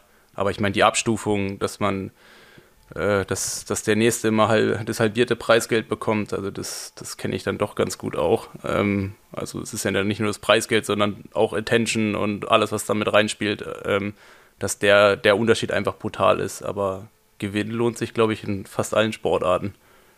Und jetzt auch so von den Beträgen. Ähm, ja. Ich meine, das ist natürlich immer alles brutto. Es hört sich dann doch immer mehr an, wie man dann schlussendlich ausgeben kann. Aber ähm, ja. Nein. Also ich, ich äh, ist schon, ist absolut okay, was, was im Skisport ähm, an Preisgeld gezahlt wird. Also da kenne ich andere Sportarten, die, was ich, die Leichtathletik zum Beispiel, das ist ähm, ja, also da, da dürfen wir uns überhaupt nicht beschweren. Es ist natürlich extrem leistungsbezogen und ähm, weil es bei uns dann teilweise so eng ist, ähm, keine Ahnung, da bist du fünf Zehntel langsamer als der, als der Sieger und wirst irgendwie Achter und der, der Sieger casht da gerade 50.000 ab und äh, du gehst dann noch mit, keine Ahnung, 5.000 nach Hause. Äh, was natürlich auch gutes Geld ist, keine Frage, aber wo du dann denkst, Alter, halbe Sekunde ist schon nicht, nicht viel. Ähm, das ist ein Schwung mal besser getroffen, mal schlechter getroffen.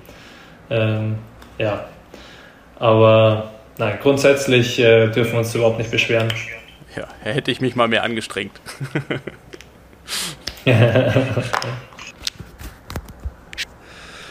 äh, meine Uhr zeigt äh, eine Stunde an. Linus, äh, willst du noch irgendwas von uns über Triathlon wissen? Oder sollen wir das Ganze langsam.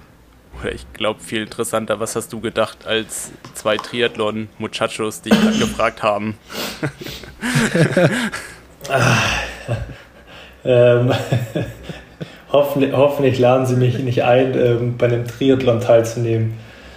Nee, aber ich bin, äh, ich, also Triathlon, das Ding ist, beim Triathlon wird es bei mir einfach scheitern ähm, beim Schwimmen. Weil.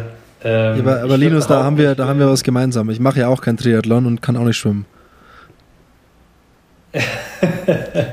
also mir ist das, das Schwimmen, das mir ich finde die anderen Sachen immer extremer. Also ich, äh, das, also ich, ich, ich bei Triathlon habe ich ja immer Ironmans im Kopf, gell?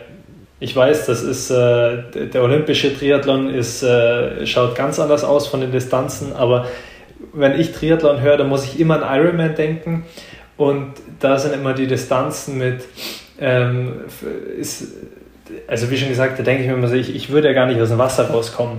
Ähm, ich würde vorher absaufen. Da sind wir uns einig, Linus, ich auch. Ja. ich, ich, ich, habe mir schon fast sowas gedacht. Ähm, ja, lassen wir das mal so stehen. ich hätte mich gar nicht getraut, dich zu fragen. Ähm, es ist ja auch gut so. Äh, ja, von daher, ähm, ja, vielen Dank für deine Zeit, für deine Offenheit, dass du da so, ein, uns so einen kleinen Einblick äh, gezeigt hast. Und ähm, ja, machen wir einen Punkt, Simon, würde ich sagen, oder? Machen wir einen Punkt.